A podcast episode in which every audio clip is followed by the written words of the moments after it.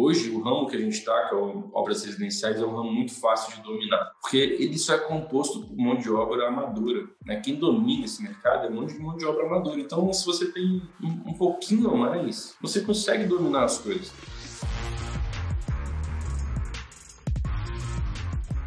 Sejam todos muito bem-vindos ao podcast Construir para Vender, um programa onde eu entrevisto pessoas comuns que estão construindo imóveis para venda, ingressaram na incorporação imobiliária. E no episódio de hoje eu vou conversar com Israel Grado, proprietário da Grado Soluções, uma construtora localizada em Brasília, que está construindo mais de 20 casas de alto padrão simultâneas e além de construtora também tem uma veia de incorporação imobiliária, também constrói casas para vender. E nesse programa nós vamos falar principalmente sobre gestão de obras, sobre como gerenciar obras de alto padrão, obras residenciais principalmente, obras de casas. Então, Fique aqui porque você vai aprender bastante com alguém que tem muita experiência e você vai entender melhor sobre como gerenciar os seus empreendimentos quando você está construindo imóveis para vender. Israel também é membro da comunidade Domus, agora, né, oficialmente. Exatamente.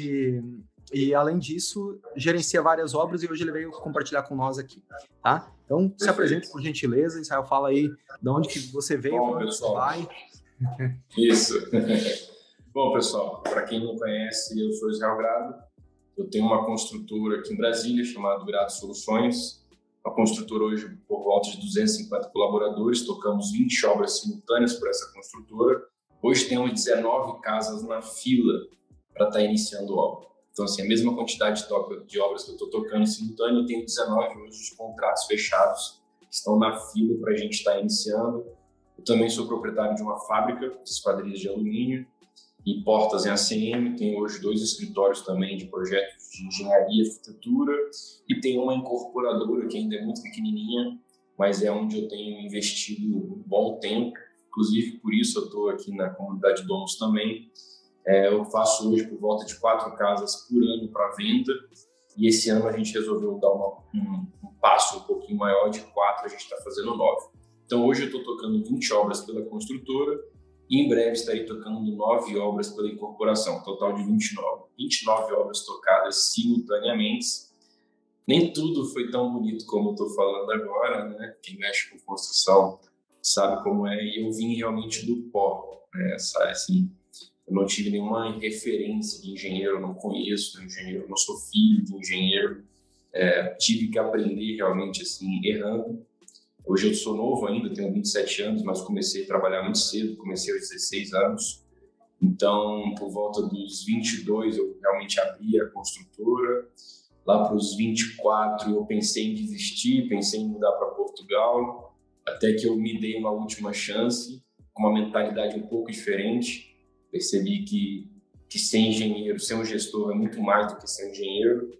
É, eu saber me relacionar, eu saber ter uma inteligência emocional para poder lidar com todas as situações. Vocês vão ver que eu sou muito calmo. Você fala, pois é, você lida com um monte de simultâneas e você é uma pessoa muito calma. Mas isso eu adquiri com essa estratégia mesmo. E desde os meus 24 ou 27 eu venho colhendo frutos. Cheguei a, hoje eu cheguei num patamar de empresa e, e, e assim financeiro também que eu nunca imaginei que eu chegaria na verdade, quando eu imaginava que fosse um dia eu tivesse o que eu tenho hoje, eu pararia de trabalhar. Mas, quando a gente chega onde a gente quer chegar, a gente só agora quer chegar um pouco mais, né? Então, estou nessa trajetória. Ano passado, eu comecei a expor um pouco a minha vida no Instagram, que é o Soluções. Conto um pouquinho da minha rotina, conto dos problemas, dos pepinos, como eu resolvo no Instagram, bem aberto mesmo. Assim, às vezes o pessoal até me critica, pô, você expõe muito a sua vida, eu realmente sou bem abertão, sem filtro, falo o que eu quiser, o Instagram é meu. Exato. E de uns meses para cá a gente fez o nosso a nossa grupo de mentorias, que é o Método Grado, voltado para gestões de obra alto padrão, tentando primeiro no princípio fazer as pessoas entenderem o que é obra alto padrão, né? Porque hoje muita gente não sabe, talvez se eu perguntar para boa parte de vocês que estão nos assistindo ainda não sabe o que é uma obra alto padrão. Fica à vontade. Vou falar de acabamento e alto padrão, mas é totalmente diferente, a gente pode até explicar sobre isso. Com certeza. E como gerenciar equipes em performance, como manter uma dentro do cronograma, dentro do orçamento, entregar um, um para o cliente muito mais do que ele espera, né? Ter uma trajetória de cliente, trajetória de funcionário E sim, hoje eu posso confirmar assim com todas as certezas que tem como tocar várias obras simultâneas sem ficar maluco, sem ficar careca, com uma certa tranquilidade. E a gente vai tentar passar um pouquinho isso para vocês. Show, bacana. Então já começa falando aí o que, que é uma obra de alto padrão. Né? É, bom, eu comecei a, a grado, né, foi fazendo casa para vender. E eu tive muito contato com corretores. Mas você foi corretor, né? Você veio desse, desse mundo corretor. Da corretagem, 2013. Da corretagem. Da 2017. Muito legal. E corretor tem muito disso, né? Anunciava casa assim, casa em alto padrão, casa em alto padrão, tudo é casa em alto padrão. Ninguém sabe exatamente o que é uma casa em alto padrão, porque tudo é alto padrão. Né? Então, eu quando eu comecei a fazer casa para vender, eu, eu fiz realmente uma pesquisa de campo no condomínio que eu atinjo aqui. Eu fui em todas as casas, todos os anúncios, e todos tinham lá construção em alto padrão. E não tinha nada de alto padrão, de verdade. O máximo que tinha, às vezes, na época, uns anos atrás, era uma casa, todas as casas do condomínio eram blindex, aí uma colocava esquadria de alumínio, que era uma casa em alto padrão, porque tinha uma esquadria de alumínio. É, todo mundo tinha um porcelanato, um metro por um metro, aí vinha uma casa, colocava 1,20 por 20, era uma casa em alto padrão. Então, assim, lembra disso não é uma construção em alto padrão. Pode ser até um acabamento em alto padrão, que é a uhum. maquiagem. Acabamento é a maquiagem. A casca. A casca. Às vezes você faz cagada a obra inteira. Você não tem controle de concreto, você não faz lamp teste, você não faz mapeamento, você não tem ficha de verificação de serviço, você não tem um cronograma colado na parede da obra com as metas semanais, as metas quinzenais, você não usa um EPI, você não tem um almoxarifado na obra, você não tem nada. A obra, assim, vai no fluxo, né? Porque mestre de obra sabe fazer obra, né? Então vai. Você vai fazendo parede, aí depois você corrige o problema no reboco, aí o reboco não ficou tão bom, depois vai para pintura, fica aquela casa ali cheia de problemas patológicos que vão aparecer provavelmente futuros, né? Uma ferragem exposta, é, enfim, vários problemas, por exemplo, tubulação passando dentro de concreto, você não faz uma, uma, uma, uma cama para tubulações, você não segue as normas de tubulação, você não faz um cifrão interno na parede, todos os problemas possíveis que podem ter e chega no final você investe no acabamento. Aí você tem uma casa que você vende por alto padrão, mas ela não teve realmente uma construção em alto padrão. Então hoje eu falo toda certeza que construção em alto padrão é uma construção que tem concepções é, de excelência que vai do canteiro de obra até a limpeza final da obra. Então a gente tem processo, a gente tem critérios, a gente tem verificação. Se você não tem verificação dentro de uma obra, já não é uma construção alto padrão. E afirmo mais, hoje eu tenho obras de construção alto padrão, então todas as minhas obras têm uma padronização de qualidade, mas tem obras que o cliente não investe tanto em acabamento. Eu tenho uma obra hoje de 1.024 metros quadrados que o piso é concreto polido, que a casa não tem forro, a laje é maciça. Então é um acabamento baratíssimo. Uhum. Então assim, não é uma não é uma casa em alto padrão, mas a gente tem processo de qualidade ao longo de todas as etapas. E isso é uma construção alto padrão, e é isso que eu tento mostrar no meu dia a dia, que tem como tornar essa construção alto padrão. E um dos motivos, com certeza, para a gente ter uma construção alto padrão, ainda mais em 20 obras simultâneas, é o nosso modelo de contratos, tanto para cliente, tanto modelos de contrato, relacionamento com o cliente, relacionamento com as nossas equipes. Eu já testei todas as equipes, tá? já tive todos os tipos de contratação que você imaginar. Assim, eu quando comecei eu tinha todo mundo CLT. Pior cagada que eu fiz na minha vida. Quem trabalha com CLT sabe como é que é. Eu tinha todos os meus funcionários carteira assinada, todos. Então, eu comecei a colher problemas disso que eu estava plantando. Eu tenho hoje uma grande quantidade de equipe desmotivada, porque eles não têm o propósito de finalização de atividade. Uhum. Eles trabalham pelo salário, não pela atividade.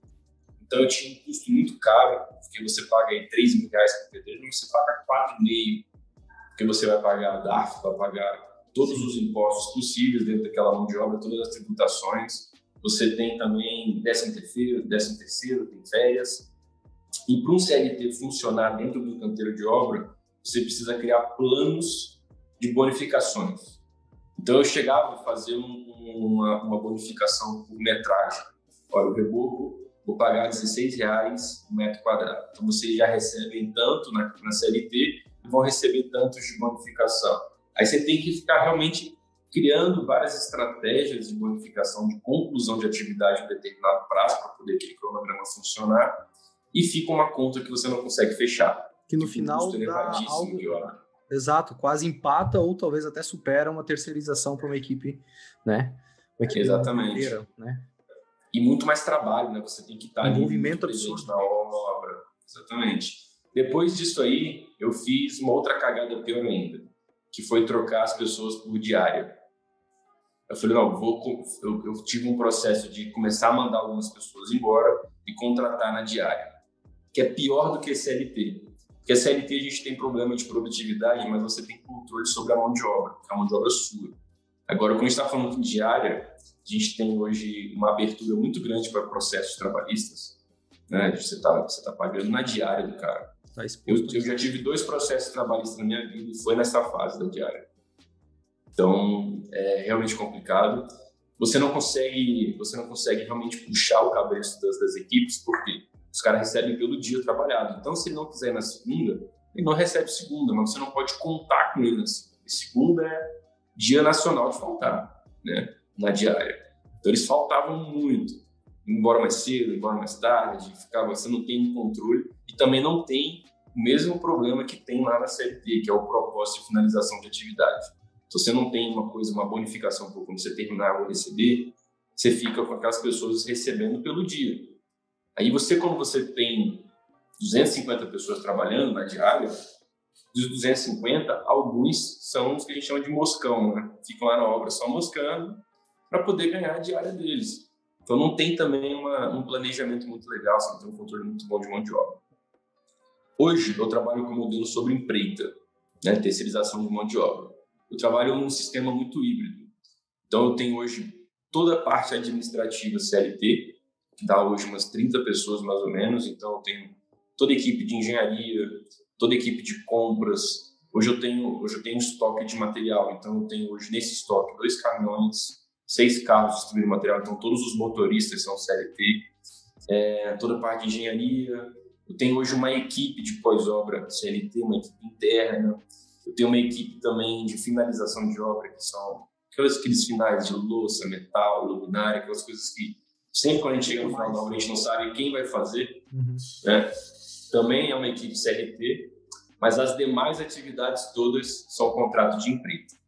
E dentro desse modelo existem vários cuidados, mas eu cheguei hoje num modelo realmente muito ideal. E quando você fecha um contrato de empreita, você você você tem um valor X, você sabe exatamente quanto você vai gastar, porque você já tem, vai ter um valor acordado. Nesse valor acordado, a gente consegue é, ter uma exatidão de, de orçamento e a equipe vai trabalhar com a motivação, porque eles vão receber aquele valor. Se eles terminarem na metade do tempo, mas tem, eles têm metade do tempo de lucro, né? Então, assim, quanto mais rápido, melhor, dentro de alguns ajustes que a gente tem que fazer. Então, qual é a minha dica que eu dou para quem faz contrato de emprego? Primeiro, eu não faço contrato de emprego de uma obra inteira com uma pessoa só.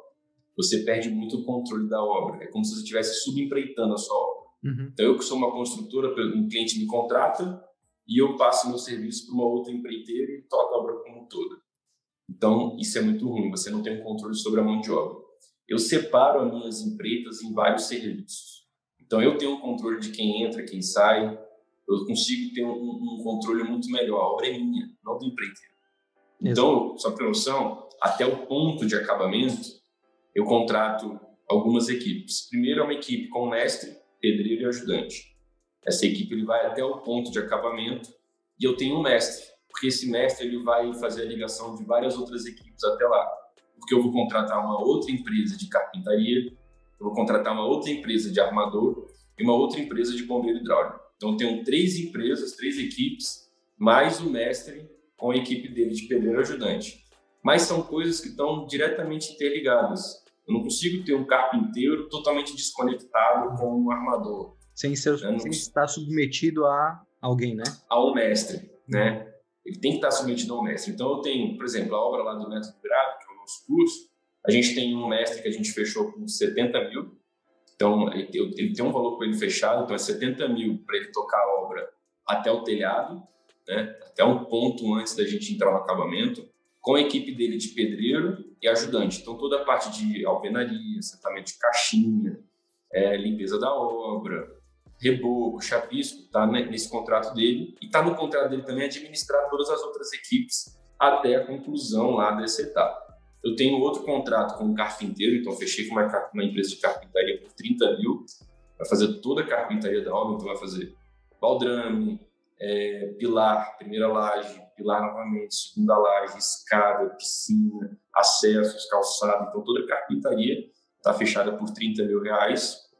Temos também uma equipe de armadores que está fechada por 15 mil e um bombeiro hidráulico está fechado por 6 mil. Isso até o ponto de acabamento. Então a gente fechou 70 com o mestre, 30 com carpinteiro, 15 com armador e 6 com bombeiro. Então são equipes especializadas então, quando a gente fala de contratação de mão de obra em alto padrão, a gente busca equipes que são especializadas em cada serviço deles. Uhum. Quando você contrata um empreiteiro para fazer tudo, aquele empreiteiro vai querer economizar a mão de obra. Então, ele vai sentar o piso, ele vai cortar a tábua, ele vai dobrar a estribo, ele vai fazer tudo. E o cara quer fazer tudo para poder economizar. Então, por isso que o contrato de empreita, você tendo esses gatilhos de separar e, ao mesmo tempo, ter alguém que se conecta entre eles, você consegue ter um modelo basicamente perfeito. Né? Então, hoje eu trabalho com esse modelo de contratação. Chega na fase de acabamento é a mesma coisa, então o contrato, o contrato um pintor. Então, o cara só pinta a casa. Ele é um Sim. pintor. Né? Não é um pato, né? Que, não, que voa, nada e anda, mas não faz nenhum direito, né? Exatamente. Mesma coisa um ladrilheiro. Então, vou contratar um cara que só faz ladrilho. O cara pô, faz esse quadrilho perfeito. Ele tem as ferramentas perfeitas para isso. Então, a gente tem uma contratação de mão de obra especializadas. Eu tenho uma única equipe que eu não consigo até hoje fazer sobre modalidade de emprego, que é a parte elétrica. Não consegui até hoje colocar em contrato de emprego. Por quê? Porque a parte elétrica ela entra na minha obra em várias etapas. Sim. E para eu fazer um contrato de emprego para o cara vir voltar em várias etapas, eu não consegui ainda achar uma forma de casar isso e, e, e, o risco de uma outra pessoa ter que voltar depois, numa outra etapa, é muito ruim, seria muito ruim para nossa obra. Porque hoje o eletricista, na minha, na minha obra, ele faz o seguinte: primeira etapa, concretagem. Então ele vai lá, deixa todas as passagens. Hoje, quem passa a mangueira da laje é o próprio eletricista. Então, porque ele já faz da forma dele para poder ficar otimizado do jeito dele. Pronto. Depois a gente vai ter a fase de marcação de caixinha. Hoje, nas minhas obras, toda vez que vai marcar a caixinha, eu coloco o eletricista para ir lá marcar. A gente leva um jet, ele vai lá, marca a caixinha e marca os caminhos. Porque se você coloca um pedreiro para fazer isso, por exemplo, a gente tem uma tomada do lado da. O pedreiro provavelmente ele vai botar uma mangueira dessa caixinha até a e da outra caixinha até a. Sendo que a gente podia simplesmente só interligar uma na outra. Uhum. Então são detalhes que, se você colocar um ajudante para fazer, apesar para a gente que está fiscalizando a obra ser uma coisa óbvia, porque na, na obra tem muito disso, que a gente fala, isso, mas era óbvio mas para ele não é óbvio. Hum. Então, assim, quanto mais desenhado possível, melhor. Então, o eletricista vai lá e faz esse caminho, marca todo o caminho, marca todas as caixinhas, e a gente tem a segunda etapa do eletricista. Depois, ele volta e faz a parte elétrica. Depois, ele volta faz o quadro. Depois, ele volta, por último, coloca as, as luminárias. Depois, ele volta coloca as tomadas e interruptores. Então, eu preciso que seja a mesma pessoa que faça tudo isso e por contrato de empreito eu não consigo. Então hoje eu tenho seis eletricistas aqui na grada hum. e são equipes CLT. Olha só, interessante. Aqui, aqui funciona. Funciona por funciona. empreito. Funciona por empreito. Já tive o problema de, de o cara, do eletricista largar no meio da obra e abrir uma hamburgueria. E aí, cara, pegar uma outra equipe depois, problema, problema nunca é. É, grande, né? é exato. o problema nunca é de quem entrou, né? O problema é sempre de quem veio antes. E aí, isso aí é. Comunicação. E outra, quando você cria um padrão de, de elétrica, né, vamos dizer assim, a gente pô, usa um DPS, DE, a gente tem toda um, um, uma coisa assim que a gente faz da nossa forma. Para você impor isso na cabeça de uma outra equipe, que é por empreita, é muito difícil. Né? Sim. É muito, muito complicado. Então, você chegar para a pessoa, por exemplo, agora eu estou terceirizando as instalações das bancadas. E eu coloco um tubo galvanizado as pessoas geralmente colocam um metalon, né? Que é metalon quadradinho. Eu prefiro colocar com tubo galvanizado pelo risco de quebrar a cerâmica.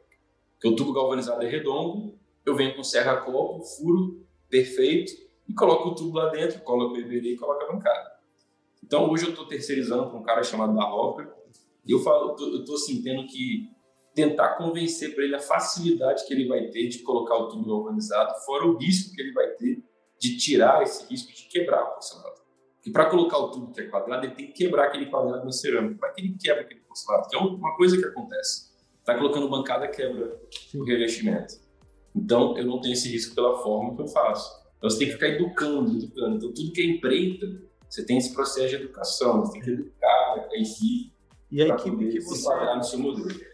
E essa equipe que você tem, por exemplo, a equipe de, de mestre, pedreiro e servente, por exemplo, eles basicamente prestam serviço para agrado, eles giram nas obras, saem de uma, vão para uma próxima, ou eles prestam serviço para terceiros também? Você consegue manter uma fidelidade com eles interna assim? É, pelo, pela quantidade de obras que a gente tem, nenhuma equipe nossa hoje presta serviço para fora. Né? Porque a gente tem um, um, um, consumo deles muito grande. Seria uma, uma irresponsabilidade deles pegarem as nossas obras e pegarem outras obras, que não daria tempo. Né? O giro é muito grande. Hoje eu tenho algumas equipes, inclusive eu estava em reunião hoje com a equipe. É, eu tenho hoje algumas equipes que a gente consegue filtrar as equipes que eles conseguem tocar mais de uma obra simultânea. Tipo, o cara que está tocando a obra do método grado, ele é um mestre nosso antigo, tem uns seis anos com a gente. Começou como ajudante, virou pedreiro, virou mestre, e hoje ele toca em três obras simultâneas próximas. Agora, eu já tenho outros mestres que eles são ótimos em uma obra só. Uhum. Se você colocar aí duas obras, o cara já se perde, já, já deixa até de ganhar dinheiro. Porque ele tem que ficar faz, refazendo muita coisa Uhum. E tudo que refaz sai do bolso deles. Sim. A gente tem a nossa, nossa ficha de verificação de serviço, e tudo que está reprovado eles precisam refazer, e tudo que tem que refazer eles têm que arcar com um custo. Então, tem mestre nosso que não consegue tocar mais de uma obra. É uma simultânea, uma, uma só, acabou. Já alguns mestres, esse exclusivamente assim, toca até umas três simultâneas esse cara. Sim. Esses, alguns desses aí, até o pessoal fez essa pergunta aqui no chat, algum, algum desses, desses, desses mestres ou de algum da equipe é MEI ou é uma empresa? É, como que é feita a contratação dessa equipe aí? Por exemplo, mestre tá. mais equipe. Todos eles são MEIs. São MEI. Todos, todos os, os empreiteiros. É, o MEI agora, ele, ele andou dificultando algumas coisas para a gente, inclusive precisamos ajustar algumas coisas tributárias. Por quê? É, o governo percebeu que as pessoas estavam usando o MEI Estão pra... pejotizando as empresas, né? Exatamente. A contratação de equipe. Então, alguns setores dentro do MEI foram taxados em 20% sobre o valor de recibo. Patronal, né? É. E isso nos atrapalhou bastante. Então, eles, eles, claro que eles não tiram o recibo de tudo, porque passaria o limite do MEI. Sim. Então, a gente paga mais do que está no recibo que eles emitem para a gente. Tá? Uhum. Para isso funcionar de forma correta, seria basicamente abrir um Simples Nacional, que aí eles teriam um custo de contabilidade e pagariam em torno de 4% hoje, no, pelo menos inicial ali no Simples. Nacional. É. Mas dependendo, eu acho, eu acho que hoje a gente já tem equipes que já dariam para um Simples Nacional. Ainda não aconteceu isso, mas agora que aconteceu essa mudança de tributação, provavelmente alguns vão partir para esse. Aqui no escritório mesmo, os arquitetos recebem PJ e arquiteto não pode ter MEI. Eles têm um simples nacional para poder receber. Sim, é, para profissional de classe como nós, né, que é engenheiros, arquitetos e tudo mais, a gente não tem essa, essa possibilidade, né? É.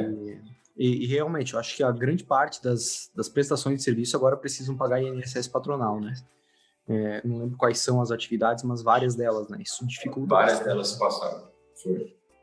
E, e hoje, para uma pessoa que está tá assistindo aí, está querendo fazer uma casa de médio, de alto padrão para venda, né? Você falou aí 20 casas, é ótimo ter uma aula com alguém que está fazendo várias, porque a gente só tem que fazer um pouco menos do que a pessoa está fazendo, ao contrário do que ter uma aula é, querendo fazer 20 casas e aprendendo com uma pessoa que só está fazendo uma.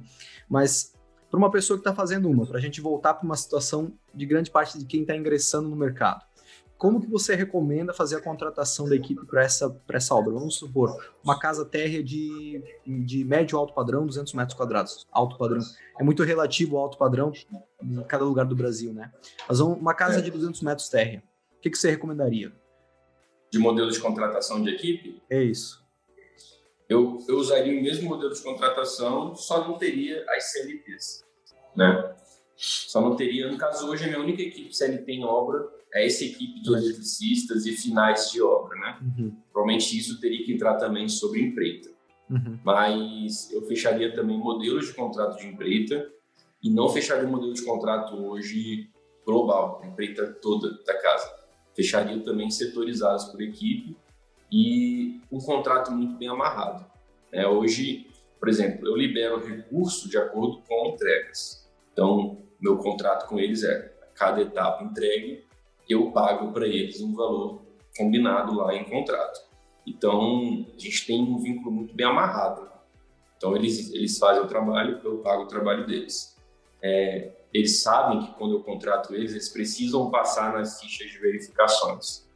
Então, também não é nenhuma surpresa para eles para eu chegar na obra e ter que mandar quebrar uma parede, né? Como que é? uma coisa que ah, mas tem quem vai pagar isso? É eles. É eles. É, você pode detalhar um pouquinho mais sobre esse processo de verificação de vocês aí, é, para controle de qualidade e provavelmente prazo também? Como que é feito Bom, isso?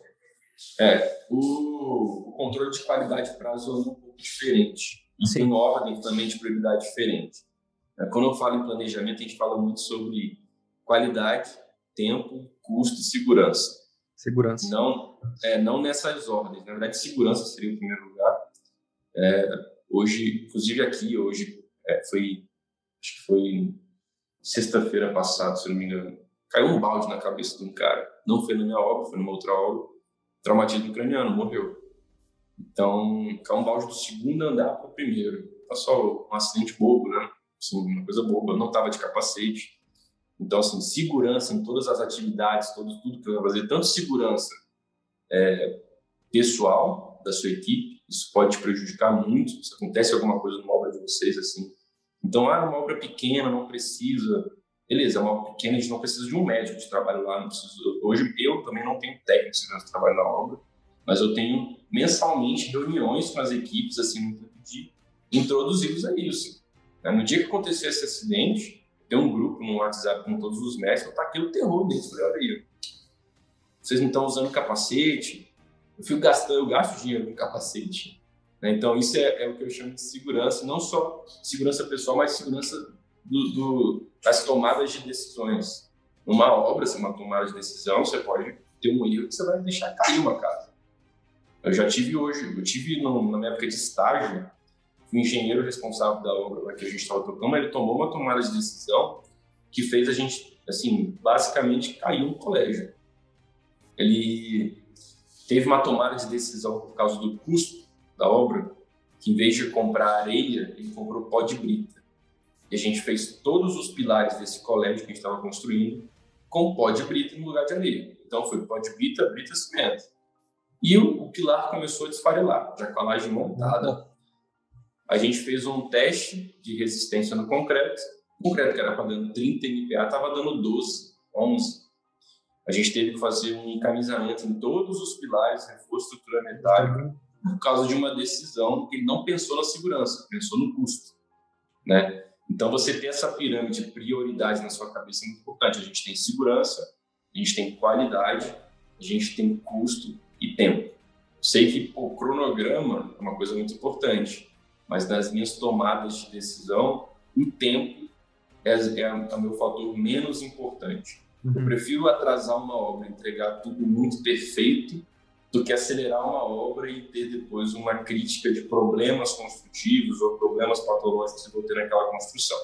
Então, hoje a minha pirâmide de prioridade é essa: segurança, qualidade, é, orçamento e tempo. Então, quando eu estou no setor de qualidade, eu hoje aplico uma, um sistema de ficha de verificação de serviço.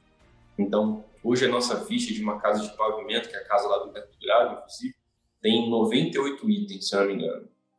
Então, são 98 itens que a engenheira tem que ir lá historiar. Hoje, na Grado, cada cinco obras tem um engenheiro responsável. Então, a gente tem cinco obras próximas. Nessas cinco obras, eu tenho um engenheiro responsável pelas verificações dessa obra. Então, cada atividade concluída, a gente precisa verificar. Que a obra só dá o próximo passo depois do ok da engenheira ou do engenheiro. Então, ah, vou fazer uma marcação de alvenaria. Faz a marcação, o engenheiro vai lá, verifica toda a marcação dentro dos processos de verificação.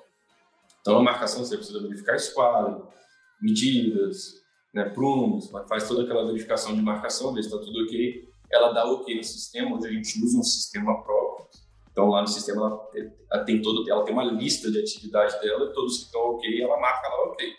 Deu ok, ela libera a equipe para a próxima etapa, que seria levantar a alvenaria.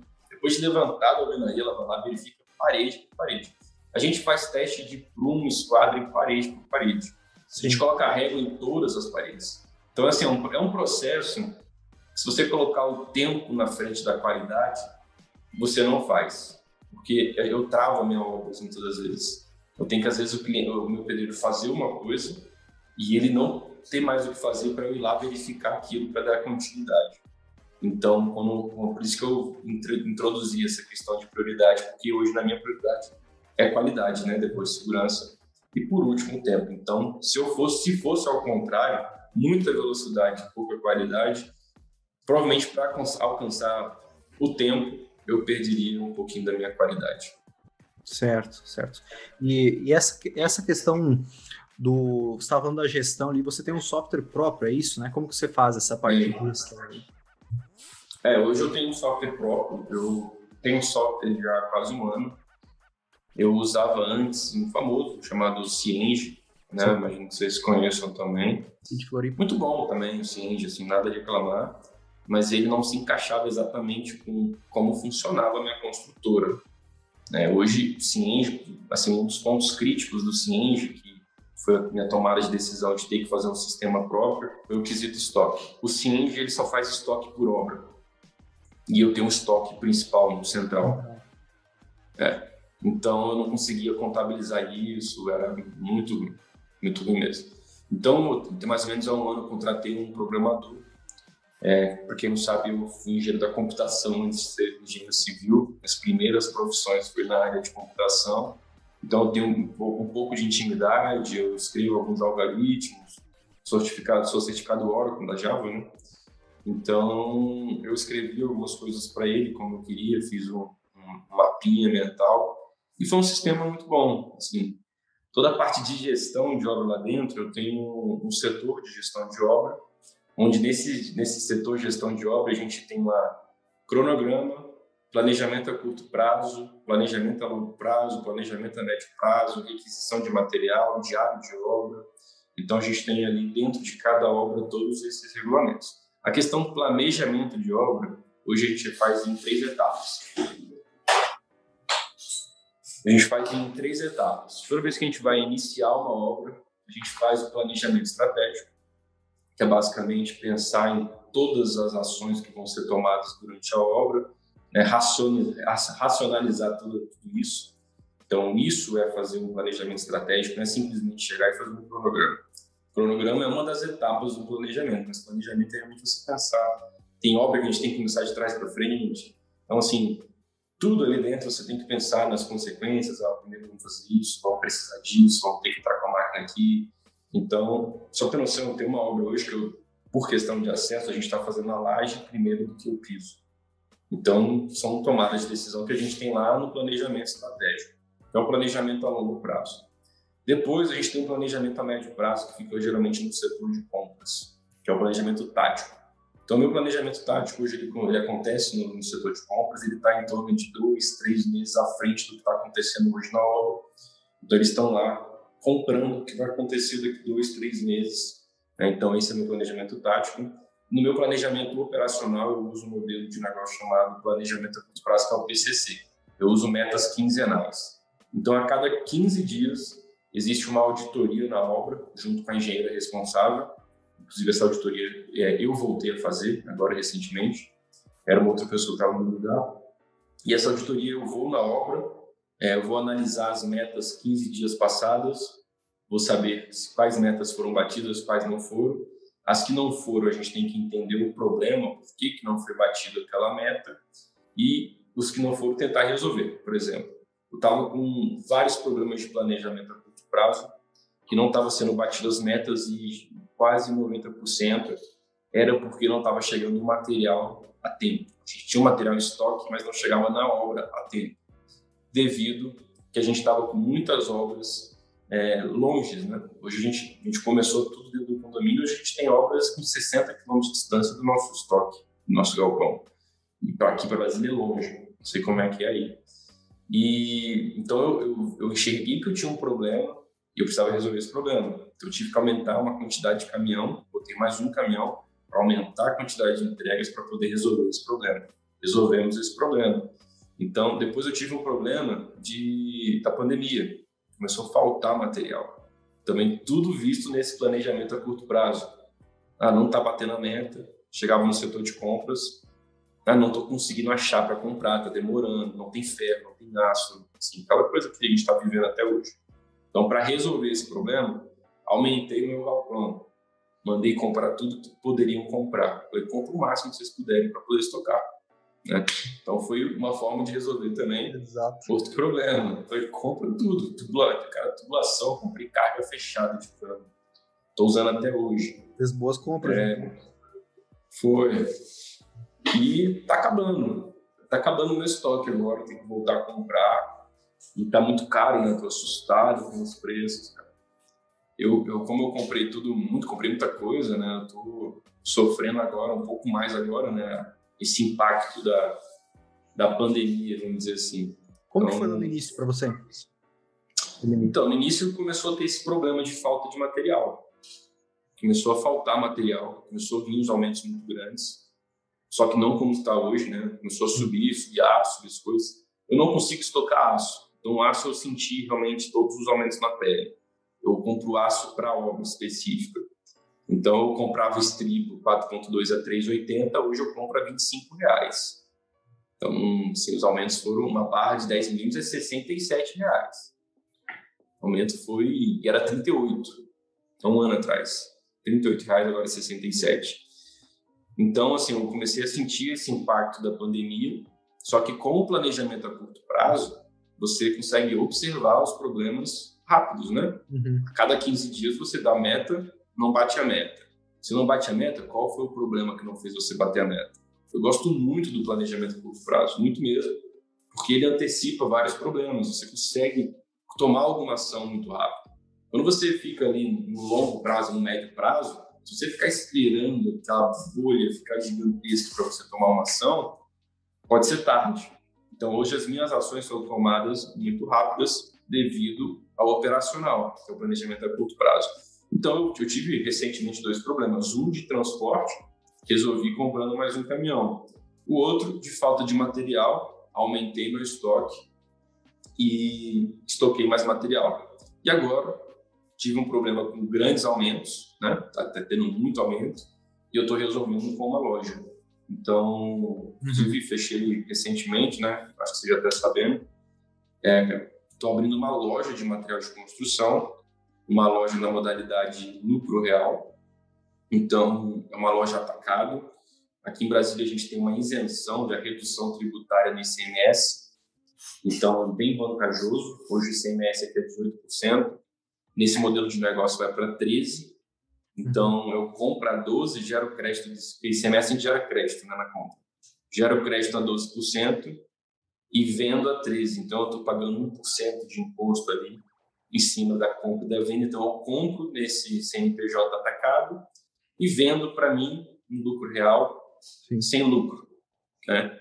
E para eu poder conseguir me enquadrar nessa nessa modalidade da que chama Lei 5005, uma lei do Distrito Federal, não tem aí onde você você uhum. atua. Eu tive que abrir uma loja mesmo física. Então eu agora virei lojista. abri uma loja ela ainda não está inaugurada, mas já está toda montada lá, já está com todos os móveis. A gente está estocando o material nessa loja para poder começar a vender. Então, assim, a loja vai vender. É, não é meu grande objetivo ganhar dinheiro com isso, Sim. mas ela veio como solução para resolver o outro problema, que foi esse grande aumento de material. Não quero pagar 27 reais no quilo de aço. Então, é, foi a forma que eu achei para poder reduzir, reduzir um pouco o meu custo. Sim. E assim funciona o planejamento a curto prazo. Depois de resolver os problemas, eu dou meta para os próximos 15 dias. E a gente vai fazendo essa manutenção na obra, no cronograma, inclusive, de 15 em 15 dias. Então, todos os 15 dias eu troco os cronogramas que estão na minha obra, fica impresso lá.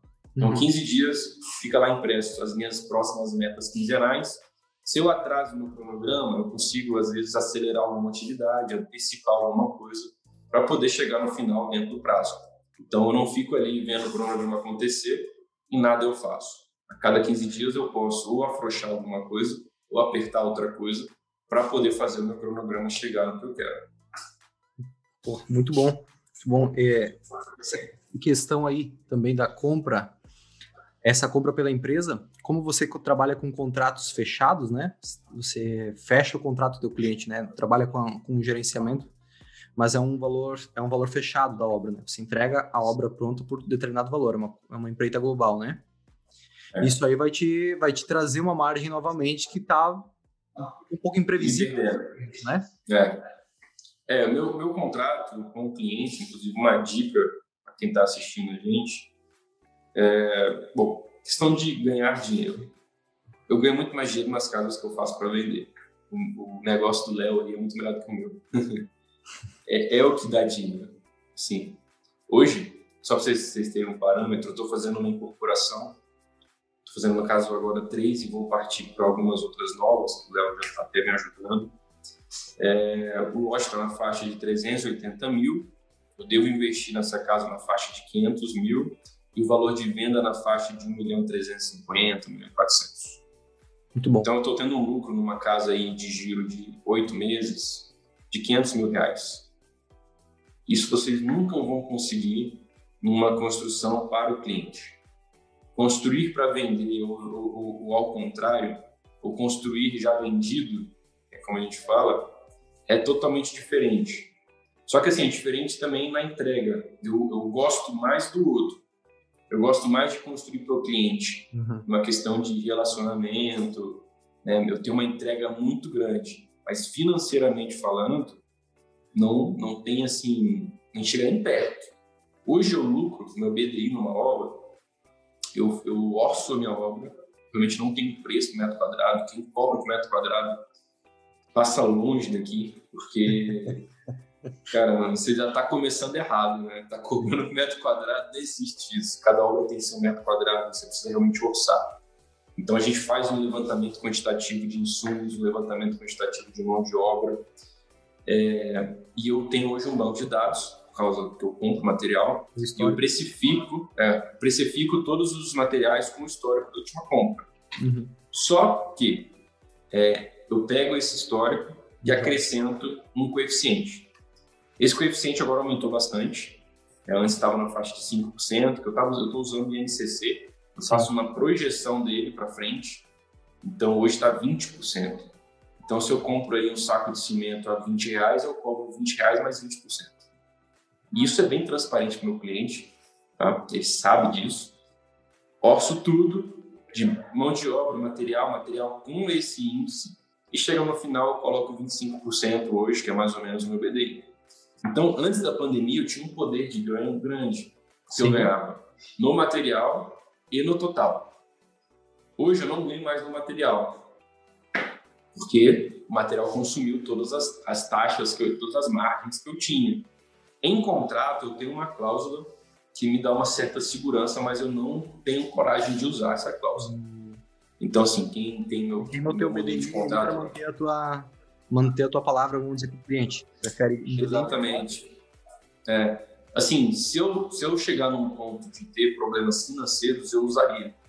Uhum. Não, não, não chegou a esse ponto, né? Sim. Então, assim, eu tenho uma cláusula que é todo material que tem um aumento acima de 20%, eu passo essa diferença para o cliente se eu optar, né?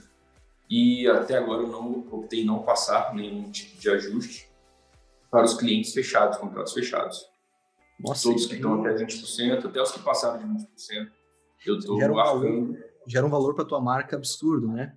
é. Provavelmente, eu não conheço, mas deve ter vários concorrentes seus aí na, na região que não só aumentaram, como talvez um percentual bem considerável aí, além do que tinha, do que a vida sido contratado no início com o cliente, né?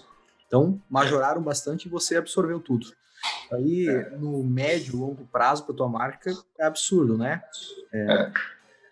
Foi isso que eu pensei. Eu pensei realmente na credibilidade que isso ia trazer. É, a pandemia limpou Brasília de construtoras.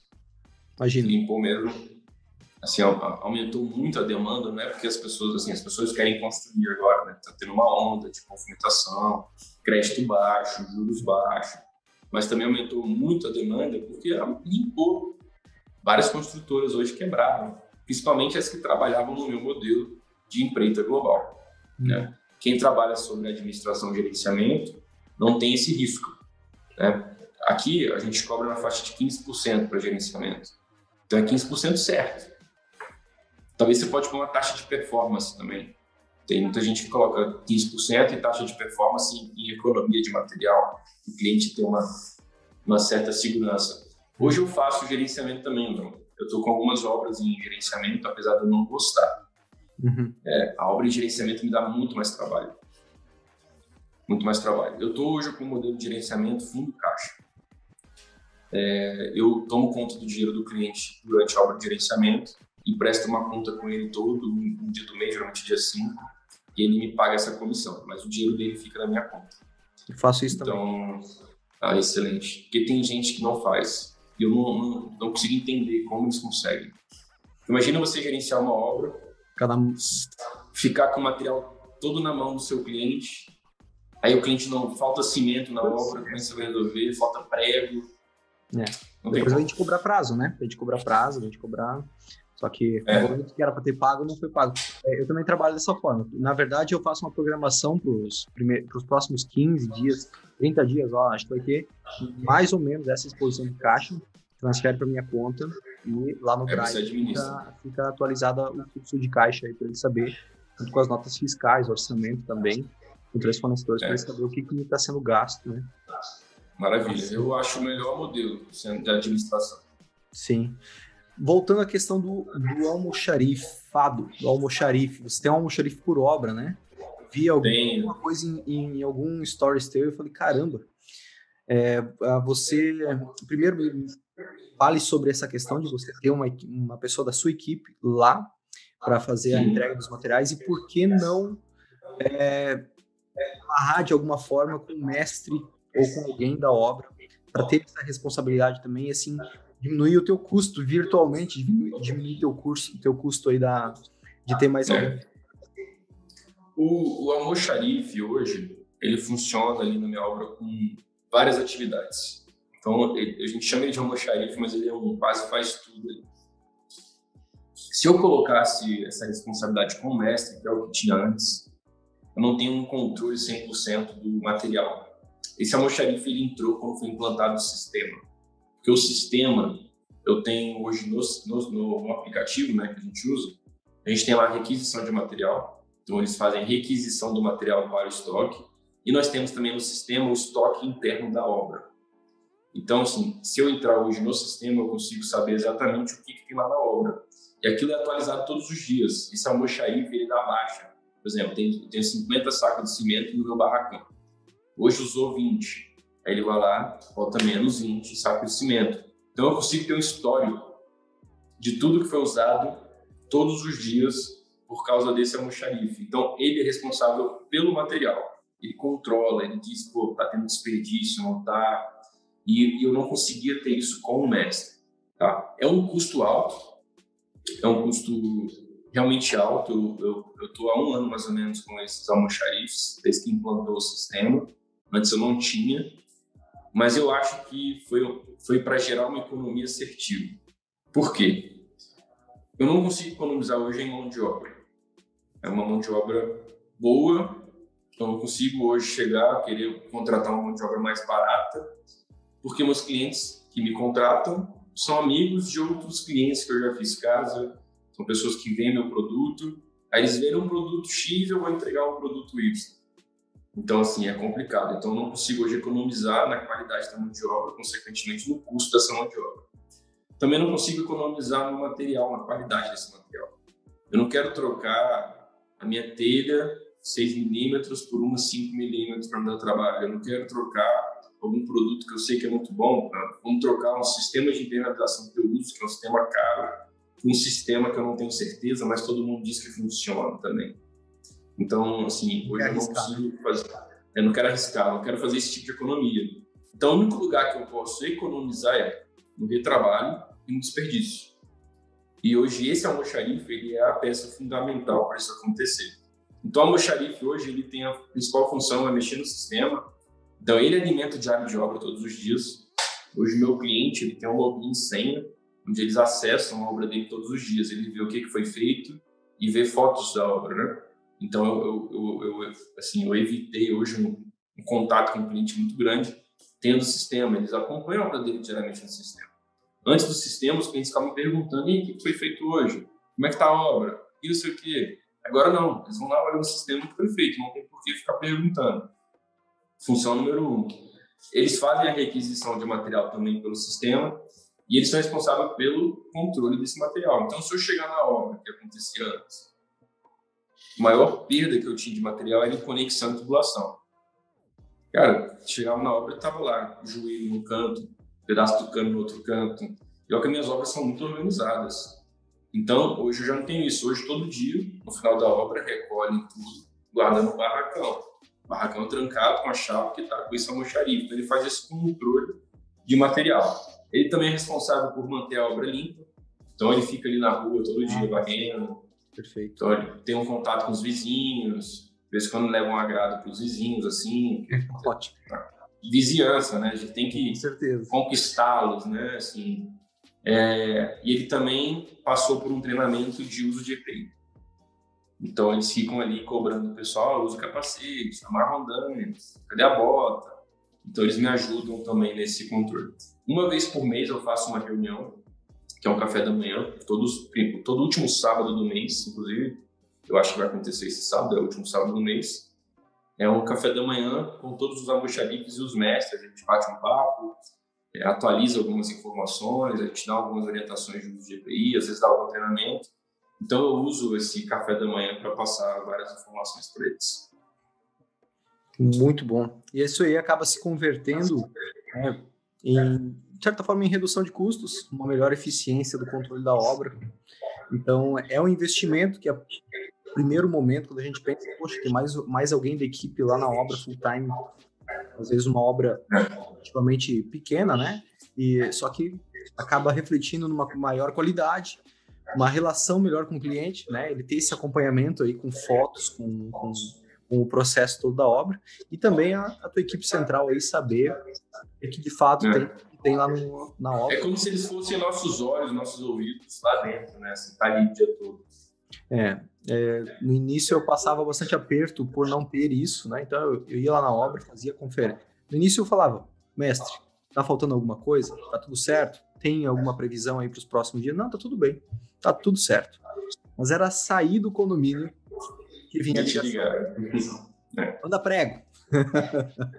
e daí tinha que fazer a conferência, às vezes, porque depender desse profissional. E como nós tínhamos equipe própria, o cara não estava nem aí, ele não estava trabalhando por performance, ele estava trabalhando por. É, ele tinha o salário dele garantido no final do mês, então por que, que ele iria se preocupar com o estoque de materiais na obra, né? E... É, eu, eu, eu falo para o pessoal aqui da empresa, né, que quando um mestre chega a pedir material, é porque a obra realmente não está tendo um planejamento, né? Porque a responsabilidade disso é nossa, a gente tem que estar na frente dele, a gente tem que estar, pô, vai precisar disso. No máximo que ele vai pedir, tem um carpinteiro que ele gasta prego pra caramba. Na laje do método grado usou 70 quilos de prego. Então, assim, não foi previsto isso, mas o cara usa isso tudo. Ele prega muita coisa. Então, ele teve que pedir prego. Beleza, foi uma, uma situação à parte. Mas para o mestre pedir material, é porque você já vê que tem algum problema. Então, toda vez que o mestre pede material para a gente, eu chamo a atenção lá. Ó, tá tendo algum problema aí, né? Elas ficam mais atentas. Já fala para esse queridão aí que tá gastando prego lá para um dia de chuva lá, passar o dia uh, desamassando os Cara, pregos. pregos. e não tem um prego no chão. Não assim, ah, tá, tá deixando cair no chão, não tem um prego no chão. Realmente está tudo pregado. Pô, essa casa não vai cair, não. essa é a tua casa, né? Não é? É. Bacana. É. Legal. Pessoal, eu vou abrir aqui para cinco perguntas para você. Deixa eu ver quem mandou aqui. Matheus Balduino. Israel, você passa o orçamento completo para o cliente? Que a gente está entrando do gerenciamento, né? Do vender para construir, não do construir para vender. Mas não tem problema, essa aula também é para essas pessoas. É, eu, eu, inclusive, eu acho isso uma ótima estratégia para captação de cliente. Uhum. Hoje, quando eu apresento o orçamento, é uma planilha realmente bem complexa, o cliente fica perdido, mas ele vê que tem informação, né? Eu não vou chegar para ele e falar, só vai custar um milhão de reais. Ah, mas o que está incluso, o que, que não está? Então, eu apresento para ele, eu vou falando lá desde a fundação, a gente vai fazer o gabarito assim, vai usar sarrafo, a sua fundação vai ser uma hélice contínua, ah, isso aqui é estrutura de verga contra verga, explico para ele o que é uma verga contra verga. Então, eu vou discriminando toda a planilha, é, isso eu apresento para o cliente, eu não entrego, porque é um trabalho que eu faço, né? Com então, certeza. vou entregar, eu apresento para ele. Ah, mas tem como você me enviar? Eu falei, beleza, envio. Aí eu envio só o, o resumo final. É, aí envio. Nossa. Mas todo o trabalho analítico ali, não mano. Bacana. Nós fazíamos algo semelhante. A gente entregava quando, quando precisava, o pessoal queria mais impresso isso aí, nós fazíamos um, uhum. um uma pasta realmente, cronograma o físico financeiro, sintético, sem o analítico e três orçamentos de cada uma das etapas entregues para cada um deles. Três fornecedores orçavam para nós, a gente formalizava, entregava a pasta inteira né? Como uma forma de mostrar as palmas das mãos aí para quem não conhecia a gente. Ó, tamo, estamos abertos aqui a qualquer questionamento. Isso é, como você mesmo falou, é uma ótima estratégia de venda, porque mostra que boa fé, né? Não tem nada a esconder. Não tem nada a esconder. Eu vi falando nas, nas, nossas mentorias que eu estou dando lá para o pessoal do Método Grado. Hoje, o ramo que a gente está, que é o obras residenciais, é um ramo muito fácil de dominar. Porque ele só é composto por mão de obra amadora. Né? Quem domina esse mercado é um monte de mão de obra amadora. Então, se você tem um, um pouquinho a mais, você consegue dominar as coisas. Então, hoje eu vejo que as pessoas não sabem nem apresentar proposta. Eles pegam realmente uma proposta, acontece com muito aluno meu, inclusive, pegam uma proposta e enviam no WhatsApp para o cliente. Eu falei, cara, não é assim que funciona. Você precisa convencer aquele cliente, você precisa olhar no olho dele. Isso que hoje a pandemia tirou um pouco disso, mas pelo menos uma videoconferência é muito importante a sua forma de falar, a sua forma de sentar, a sua forma de se posicionar. É, eu falo isso muito com os arquitetos aqui. Vocês precisam ser convincentes. Você tem que falar para fora. Se vem ficar falando para dentro, tímido, o cliente vai montar em cima de você. Você tem que falar para fora, você tem que se impor, você tem que mostrar que você sabe o que está falando. E isso tudo acontece nos primeiros momentos das reuniões. Né? Dizem que, que as pessoas te conhecem nos 90 primeiros segundos, ali, tem aquela primeira impressão sua. Então, assim, fazer questão de apresentar um orçamento essencial. Não mando orçamento para ninguém, mas apresentar. Ah, mas tem como você mandar só para eu ver? Cara, não mando. Já perdi cliente por causa disso. Mas não mando. Melhor. Ah, mas só para eu ver, porque se tiver muito caro, nem faço reunião. Falei, cara, apresento. Ah, você não quer vir aqui pessoalmente? Vamos fazer uma videoconferência. Aí eu, eu explico detalhe por detalhe desse orçamento.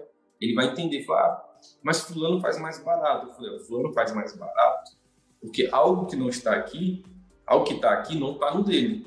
Porque não tem como ele fazer mais barato porque eu não estou inventando o valor. Está aqui, está detalhado. Né? Ah, pode ser que ele não faça, talvez, o processo de impermeabilização da fundação da forma que eu faço. Ele aplica um peitinho lá no, no baldrame e pronto. Pode ser que ele não se importe em fazer o telhado com estrutura metálica, faz com estrutura de madeira. Pessoal, eu já fui em telhado, o pessoal usou o resto de madeira da, da obra para fazer estrutura. Então, assim, não tem como comparar banana com maçã. O orçamento ele é certo. Né? E se o cliente tem um mais barato, é porque é outro tipo de produto. Bom, hoje mesmo eu estava em discussão de manhã com o cliente, todas as portas da casa dele é ACM, todas. E ele, pô, mas seu orçamento ficou 40% mais caro, eu estou fazendo a casa dele, agora estou fechando as esquadrias lá na fábrica. Aí ele veio me questionar, falando que eu estava cobrando muito caro. Eu falei, me manda seu orçamento, deixa eu ver. Cara, o ACM aplicado é outro. Para quem não sabe o que é ACM, ACM é isso aqui. Uma lâmina de alumínio, existem várias cores. Essa aqui é a espessura, 4 milímetros, 3 milímetros e tem um tipo de pintura. O ACM Kainá, que é uma pintura boa, ela pode ficar no sol por 15 anos, que não perde cor. Tem que ser 4 milímetros. O ACM, que geralmente usa para fachada de letreiro, o CM mais usado para essas coisas, ou portas internas, é um CM que a gente chama de poliéster. Ele tem no máximo três anos de validade como pintura. Então, o ACM Kainá custa três vezes o valor do ACM poliéster. Uhum. Aí o cara tá falando, começou o orçamento tá muito caro, 40% mais caro. Eu falei, me manda. É quando eu vi lá três anos de garantia, eu falei, seu ACM é poliéster. Então, assim, eu não vou fazer ACM poliéster para você. Eu não quero daqui três anos passar na frente da sua casa e sua porta tá lá desbotada. Então, ou você paga o mais caro e bota o Kainá, ou você contrata o cara lá e faz poliéster com ele. Porque eu não quero ter essa, essa margem. Acabou, o cara acabou fechando pra gente. Sim. Falou, não, tá bom então, porque eu não sabia. Ele não sabia a diferença, né? Aí, Mas aí pra ele. o que, que aconteceria se você somente tivesse mandado orçamento por WhatsApp para ele? Eu não ia é, ele nem, ele nem ia saber, ele ia no mais barato. Ah, Israel tá ganhando muito em cima. Exatamente, é essa percepção que o cara tem de fora, né? Juliana, no caso da administração de obras, garantias ao cliente, quem dá é o empreiteiro? No teu caso aí, Israel, como funciona? Administração de obra não tem garantia de obra.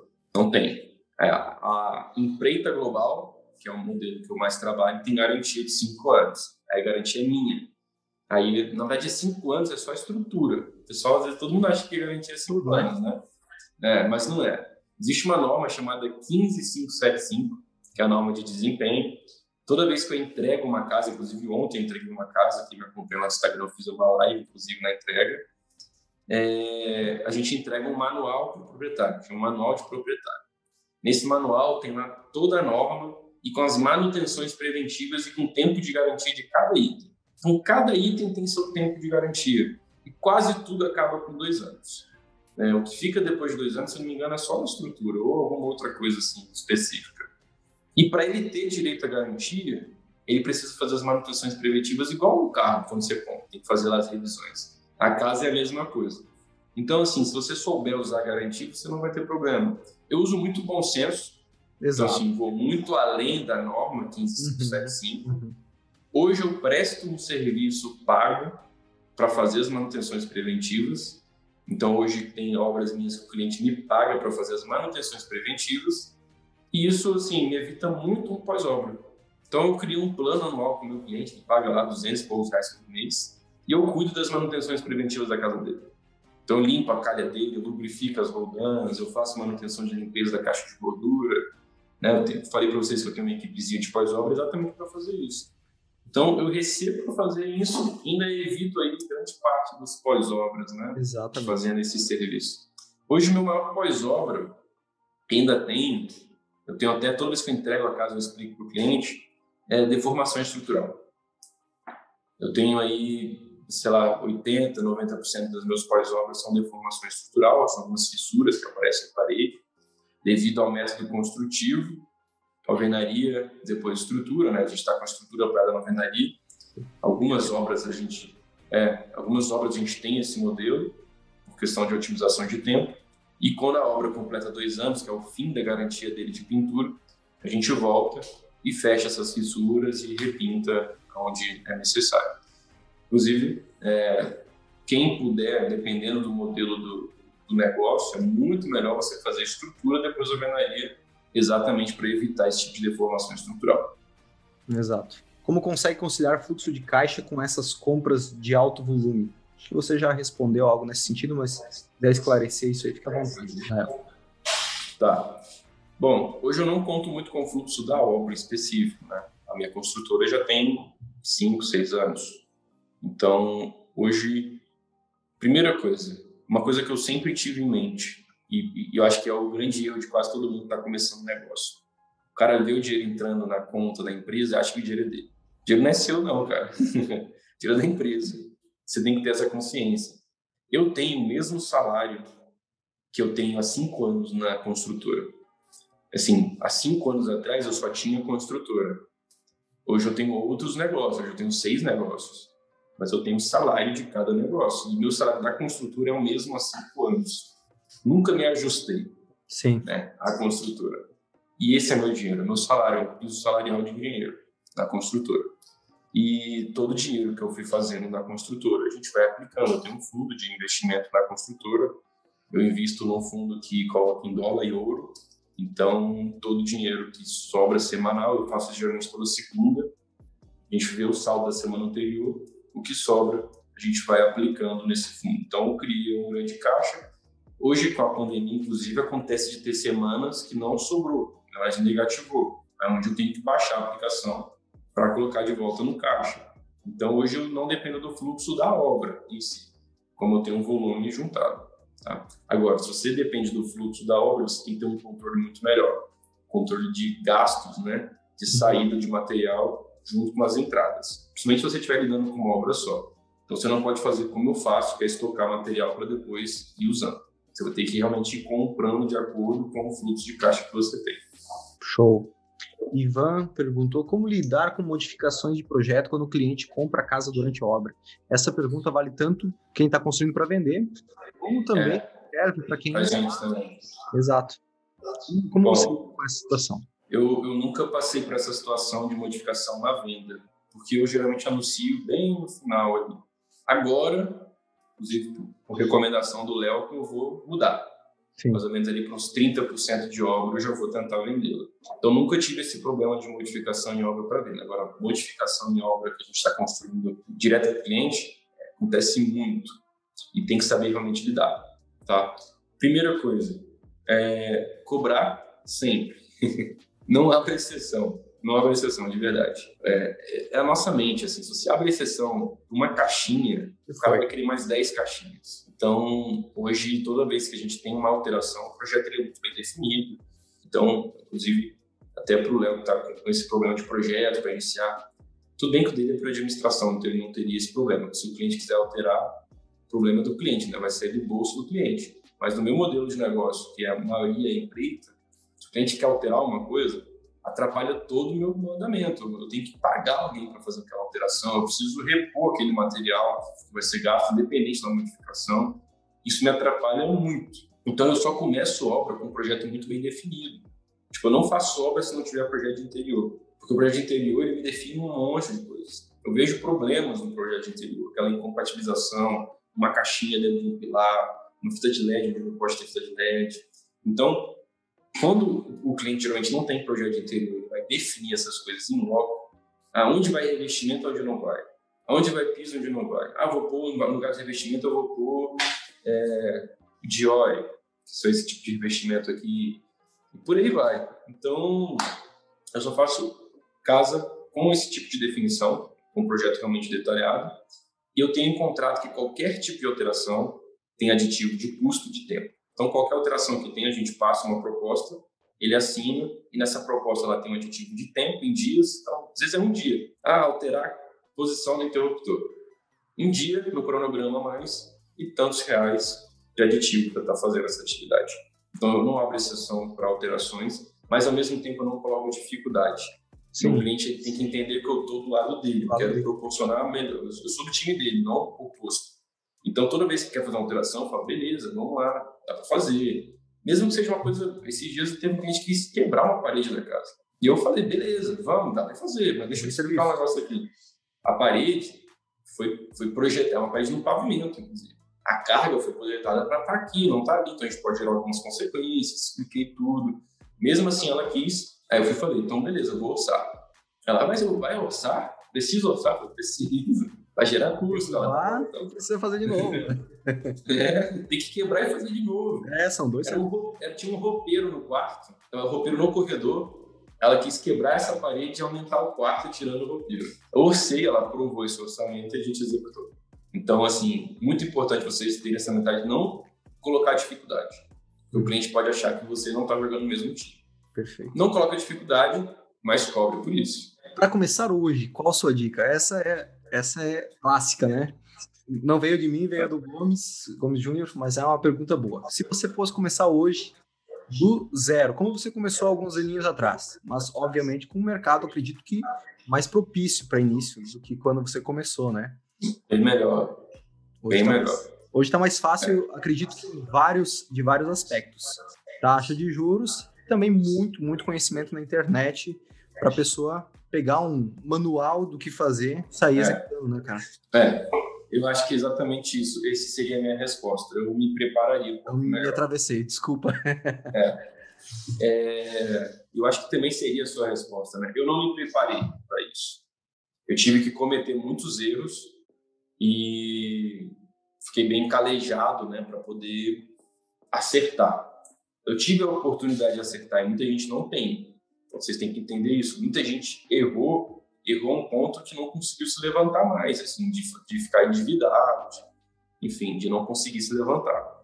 Eu errei muito no início, tive muito problema. Mostrei para vocês, tive problema de mão de obra, tive, já tive que pegar empréstimo, é, não tenho família com dinheiro. Então, assim, foram vários problemas que eu tive e fui acertando ao ponto de me organizar. Paguei dívida, agora beleza, vamos fazer caixa, vamos fazer não sei o quê.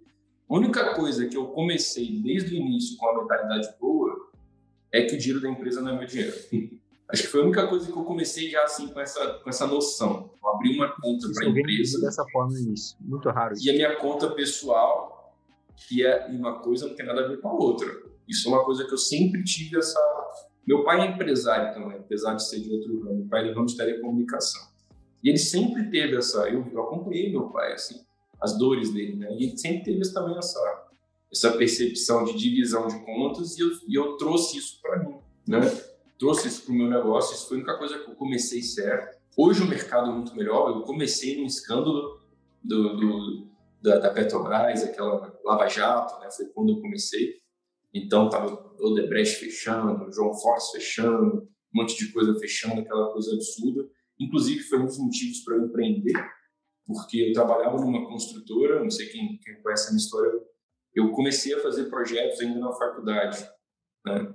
Eu sempre fui um cara desenrolado, comecei a trabalhar aos 16 anos, então eu sempre dei meu jeito financeiramente, eu nunca, nunca pedi um dinheiro para meu pai assim, eu queria dar meu jeito. Então, 16 anos eu consertava notebook e vendia. Depois eu fui trabalhar no TCDF como programador. Aí depois eu fui trabalhar numa Brasal, que é uma empresa aqui de Brasília. Depois eu fui trabalhar numa empresa chamada Ciplan, que foi fazer esse colégio. Ciplan é uma fábrica de cimento, mas eles precisavam fazer uma compensação ambiental.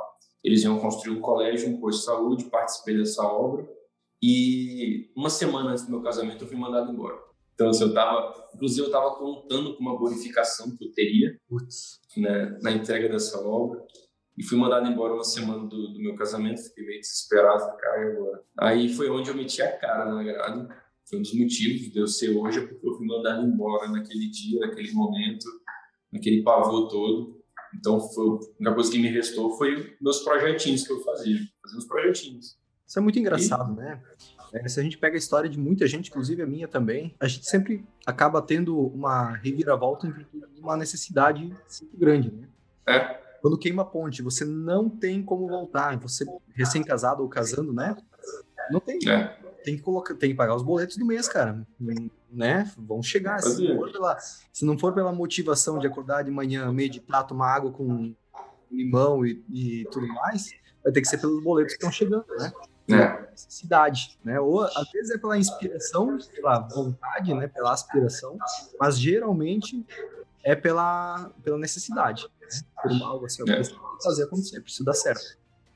É, mas eu acho que hoje, começar hoje, seria muito mais fácil. Primeiro, com a quantidade de informação, assim, tá bombando na internet de coisa. Eu sou um consumidor muito grande, sou consumidor do, do conteúdo do Léo, sou consumidor de um monte de conteúdo no Instagram, Hotmart, enfim. Eu sou um comprador de curso, mas eu sou comprador de curso, assim, eu não sei quanto tempo isso está bombando, mas de uns dois anos para cá, eu acho. Uhum. Dois anos para trás eu nunca vi, não via esse movimento. Não sei se é porque eu não pesquisava realmente não existia tanto, né? Você buscava no YouTube conteúdo de engenharia, você via lá o canal Pulo do Gato, uma coisa bem amadora, né? Não tinha, não tinha um conteúdo sério, um engenheiro falando alguma coisa. Acho que, inclusive, o Marcelo aqui começou com esse movimento, né, no YouTube. É, um dos primeiros. Né? Um dos primeiros. Um dos primeiros. Você, é, bom. nós, acho que nós como, como todos, é, tem, como consumidores de conteúdo também, temos a, tínhamos talvez, a percepção de que a gente não conseguiria aprender se não fosse sentado na frente de um professor na faculdade é. ou no seminário de final de semana que uhum. não conseguiria fazer isso de casa. E a partir do momento que quebrou esse padrão e criou-se o hábito de aprender de casa, impulsionado inclusive com a pandemia depois, né? É. Parou, poxa, eu posso aprender de casa. Tipo, ó, cada um deve, alguns estão no escritório nesse momento, outros estão tomando um café em casa, estão, sei lá, fazendo o quê? Estão estudando. É, exatamente, por exemplo, você, você fala muito sobre construir para vender, você fala sobre o que é um SPE, você fala, fala questão de sociedade, cota, explica todo o processo tributário. Imagina isso antes de ter algum conteúdo disso. Não sei como você aprendeu isso. Eu estou aprendendo com você. Mas como você aprendeu? Imagino que você teve muito mais trabalho. Foi Cara, muito mais chão, né? Eu, exato, exato. Assim, ó, fui falar com o contador, falar, não, SCP não serve, não, não, não existe isso. Eles não sabiam o que é SCP. SCP é primeiro, o primeiro modelo societário que existiu da época das navegações marítimas. Tive que aprender contabilidade explicar para o contador, ó, SCP é assim, assim, assado. E aí, cara, fui de busão para São Paulo com meu advogado, porque eu também não sabia. Uh, fomos à noite e para São Paulo e voltamos na outra noite. Imagina nós durante o dia todo com, com incorporadores do país todo, nós com camisa amarrotada, tudo, porque não tinha nem onde ficar a noite toda. É, ficamos a noite toda no ônibus, Santa Catarina para São Paulo leva a noite toda. Participamos o dia todo aí de um, de um seminário para entender o que, que é SPE, SCP, consórcio, tributação. E, cara, de dispêndio de tempo, de energia, de, de capital, tudo, sendo que hoje tão é. mais fácil, né? A, a, mesma coisa comigo, né? Assim, assim, quando eu tive que eu tive que fazer todos os modelos de contrato, eu tive que passar por todos os processos, por um ano de processos para poder chegar hoje e falar, um modelo muito confortável, o modelo está dando certo, modelo que eu não fico maluco, eu não preciso estar na aula todos os dias, eu, eu fico no ramo estratégico da minha empresa. Então, assim, a gente está gerando infoprodutos, as pessoas falam, pô, mas como é que você tem 20 horas e ainda tem tempo de gerar infoprodutos? Por causa do modelo que eu tenho hoje no meu negócio. Hoje me dá uma tranquilidade, me dá um conforto. Estou inventando mais coisas na minha cabeça, estou abrindo loja, fazendo mais loucuras, né? Às vezes é realmente um pouco de loucura. Sim. Mas na época eu não tive esse contato, talvez não não ter buscado, não sei. Eu, eu encarei o negócio ferrando, né? até que eu acertei. E hoje quem fez essa pergunta está num momento muito bom. Então, assim, hoje a gente tem vivo a melhor fase de, de taxas de juros da vida. Né? Você que tem um domínio de obras financiadas, você abraça uma quantidade de clientes absurda. Né? Com certeza, um dos motivos para eu ter muito cliente é porque a gente domina obras financiadas. Eu, eu, eu dou dicas para os meus clientes, eu sei é, o que, que, é cobrado dentro do financiamento, eu sei qual o melhor modelo que ele pode contratar, isso depende muito. Eu, eu, vou além da parte da engenharia dentro de uma obra Essa consultoria é um diferencial. É, eu conquisto o cliente nessa, nesse momento, porque o meu cliente, eu digo para ele se ele vai escolher uma IPCA, uma TR, uma poupança, eu explico cada uma deles. Uma coisa que o engenheiro não sabe. O não sabe a diferença de IPCA, TR, poupança, se ele vai fazer, vai usar a taxa da tabela de amortização da SAC, da price, a fixa, uma estratégia. Tem várias estratégias de amortização. Às vezes vale a pena você contratar um modelo, mas ir fazendo uma quitação por um outro modelo para você cortar juros. Então, eu, eu consigo hoje conquistar um cliente com essas informações. O cara entende do assunto. Hoje o banco me recomenda. O banco recomenda a grade. Até porque, é, eles, não querem, não querem dor de cabeça, né? Então, eles é. querem um parceiro que não... não que a Perfui mais... passa de primeira. Né? A gente manda a Perfui, passa. A Perfui não tem trabalho, conhece o modelo, sabe como é que funciona, não fica lá enchendo o saco deles porque a gente já conhece o modelo. Então, buscar saber o financiamento, você vai abraçar muita gente. A gente está com essa onda de movimento de pessoas saindo de apartamento, indo para casa. Tem aí conteúdo aí para caramba, conteúdo do método gráfico, conteúdo do Ribeiro. Tem quase um monte de gente fazendo conteúdo de qualidade, nem todos são, mas é, acho que é fácil distinguir o que, é bom e o que, não é. E, e correr para dentro, assim, não ter, não ter preguiça, né? Boa, boa complementando o que Israel falou, acho que você, Gomes, e todo mundo que está começando agora, poderia utilizar das duas estratégias para ingressar no mercado. Você pode é, começar vendendo o projeto, vendendo o negócio para o cliente que vai querer morar naquele, naquela casa. Então você vai fazer o gerenciamento para ele, vai ter uma rentabilidade mensal ou um valor global um percentual daquela, daquela obra, fazendo como a Grado faz, né, executando obras para clientes finais e, paralelamente, com capital próprio, ou com investidores, ou com banco, ou os três, fazer é, incorporação, construir casa para vender. Comece por casa, porque o ciclo é rápido e você, você se prepara para um novo, um novo momento do mercado com facilidade, né? Se ingressar na incorporação imobiliária, por exemplo, já começar um edifício, sendo que o ciclo é longo, quatro anos, cinco anos, às vezes desde a, desde a assinatura do, do terreno até a última parcela que você vai receber de um apartamento, né? Nem todo mundo está preparado para um ciclo tão longo, em caixa, em estômago e, e todos e também a questão é, macroeconômica do país. Fazer as duas, os dois modelos, construir para vender e vender para construir, é um combo aí para você ter um, uma entrada de caixa rápido, dar aquele suspiro, aquela tenho dinheiro na conta, não tenho que não tenho que é, suar para pagar boleto esse mês, porque já está garantido, aí tem uma previsibilidade de caixa. E construir para vender te dá um, um bônus é. na, na hora da venda do imóvel. Você tem um... e, e construir para vender, Léo, eu aplico muito essa estratégia com os alunos do método grado, é uma estratégia de, de captação de cliente. A primeira casa que eu fiz foi construir para vender. Sim. E Cara, você, ah, muita gente hoje me procura perguntando, pô, como é que eu faço para captar cliente? Para captar cliente, a gente tem dificuldade de captar cliente. São vários, vários motivos, né? Eu até falei para vocês aqui um pouco sobre o modelo de proposta, enfim. Mas imagina você ter uma casa onde você está fazendo para vender, onde você possa levar pessoas, onde você pode mostrar o que você faz fisicamente, né? É diferente você ficar aqui falando, vamos lá na minha obra. Você mostra, mostra os cuidados que você tem com a obra. É a forma mais fácil, na minha, na minha opinião, a forma mais fácil de você captar cliente. Você ter algo físico.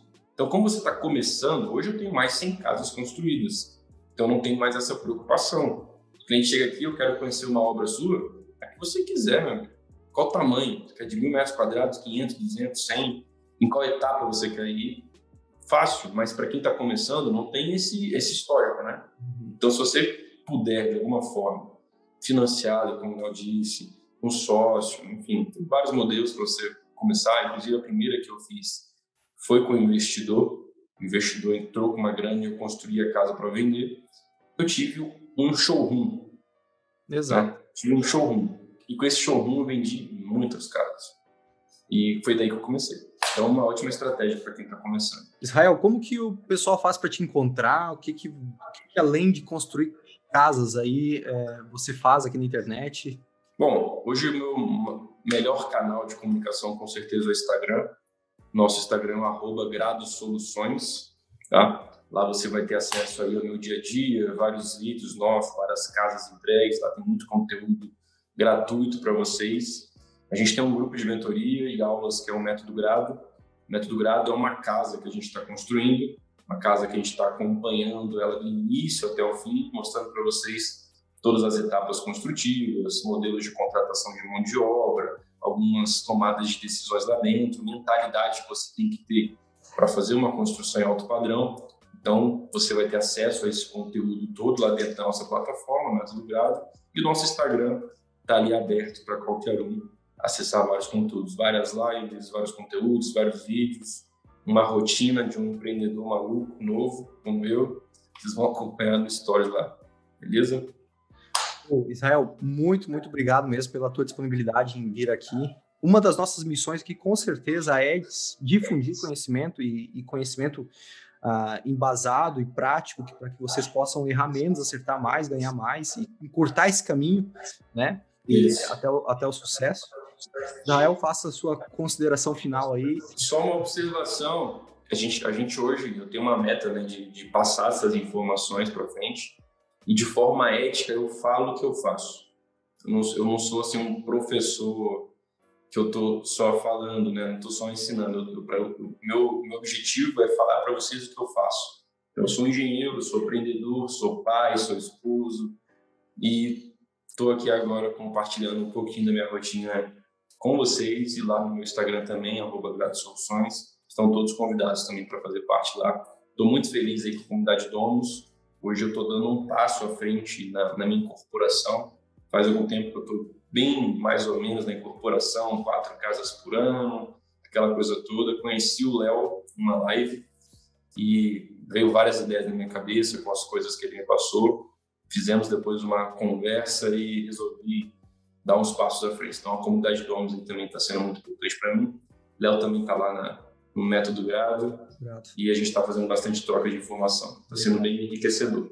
Quero te fazer mais uma pergunta agora para fechar aí. Você falou no início da onde que você veio, agora eu quero saber para onde você está indo. O que que você, o que que você está você já chegou num, numa situação financeira que para muita gente já e para você mesmo, como você mesmo disse, não esperava isso, já estava bom. É, onde que vem a tua motivação para caramba, acordar cedo e abrir mais empresa, e é esquadria, é projeto, é obra, é corporação. Da onde, é. Qual que é o teu ficou, ficou, ficou um pouco no automático hoje, né? Assim, eu vivo muito bem com muito pouco, mas eu tenho uma vida confortável. É, hoje eu quero chegar num, num patamar de uma organização empresarial que eu consiga fazer algumas coisas de hobby, né? Eu quero tocar uma bateria, quero tocar uma guitarra, quero viajar para Dubai, quero... Então, assim, eu, eu, eu, eu, nunca pensei em parar de trabalhar, aposentar, nada disso. Sim. Tá fora da minha, das minhas metas de vida. Tem gente que eu fico até chateado quando eu converso com alguém, o pessoal fala, nossa, falta pouco tempo para me aposentar. A minha meta é depois que eu me aposentar, eu vou fazer tal coisa. Gente, deve ser muito ruim ser essa pessoa. Deve. É, o, cara tra... o cara tem 40 anos da vida pensando naquela aposentadoria, né? E sendo que eu, não, eu, eu já não consigo mais separar o que, que é minha vida pessoal, o que é meu trabalho. Eu tenho essa dificuldade hoje. Eu, eu almoço, é um almoço de negócio. Eu janto, é um jantar de negócio. Eu acordo, estou no telefone. Então, hoje o meu dia a dia é trabalho. Tudo que eu falo, tudo que eu faço, onde eu vou, virou trabalho. Porque eu, falo, eu gosto muito do que eu faço. Né? Isso é ótimo. Até o que eu falei sobre construir para vender me traz um retorno financeiro muito legal. Mas construir para o cliente me traz uma entrega de relacionamento, né? O cliente, eu, eu, ganho hoje presentes assim, eu tenho uma adega de vinhos, de presentes de Natal, clientes muito gratos, assim, e isso é muito legal. Assim, você andar na rua e a pessoa te reconhecer, falar, pô, esse Israel fez a nossa casa, não sei o quê, tirar foto. Isso tem acontecido comigo hoje. E eu estou muito feliz com essa nova fase, né? Isso é novo para mim. Até por causa do Instagram, né? Tem, as pessoas já chegaram a me reconhecer e querer falar comigo, querer é, me perguntar alguma coisa. E hoje eu estou sendo muito também, estou tendo uma entrega muito grande com os alunos. Então, estou criando um vínculo com pessoas do Brasil todo, por causa dos alunos. A gente já está com uma primeira obra em Trancoso, então eu estou dando meus primeiros passos, meus primeiros voos fora de Brasília. Né? Eu acho que esse agora é o meu propósito. E eu nunca tive propósitos financeiros. Né? É até uma coisa que quem já leu aí, o Primo Rico, Primo Pobre, fala muito sobre isso. É, o rico não trabalha por dinheiro. Eu falei isso, inclusive, para um aluno nosso agora recentemente, que ele estava querendo largar o emprego dele para poder investir, mas ele precisa ter uma renda de 8 mil por mês. Ele estava muito preocupado com o financeiro dele, assim, quanto ele tem que ganhar, que está almejando ganhar mais. Eu falei, cara, tira um pouco o foco nisso, porque o, a, o que a gente ganha é a consequência do que a gente é, né? A gente tem que saber se adaptar ao que a gente está vivendo no momento. Mas o meu propósito nunca foi financeiro. Eu tenho um propósito mesmo de chegar longe. Eu realmente hoje nunca imaginei isso, mas hoje eu quero ser uma referência na construção residencial no Brasil, não só em Brasília. Quero chegar em outros lugares muito longe. Estou dando meu primeiro passo numa casa aí que deve chegar a uns 15 milhões de reais, em Trancoso, casa realmente absurda. Estamos partindo também para Anápolis, acho que ainda esse ano. Uhum. E quem sabe ano que vem, com alguns alunos do método grado, a gente está partindo para São Paulo. Então, hoje, gostei um pouquinho da fama, do negócio do Instagram, ser conhecido. Financeiramente, tá legal. Assim, não sei, não sei se eu vou ganhar mais dinheiro. Enfim, tá, tá confortável, tá legal. Mas eu quero realmente ser uma referência na construção no Brasil. Acho que daqui uns cinco anos a gente pode estar novamente nessa live, acredito que o cenário seja outro. Pô, legal. Legal mesmo. Bacana. Obrigado, Israel, mais uma vez, pela tua disponibilidade de vir aqui compartilhar teu conhecimento com nós. Fechou, pessoal? Obrigadão, Israel. Valeu para vocês também. Obrigado, Léo. Obrigado, pessoal. Até mais. Valeu.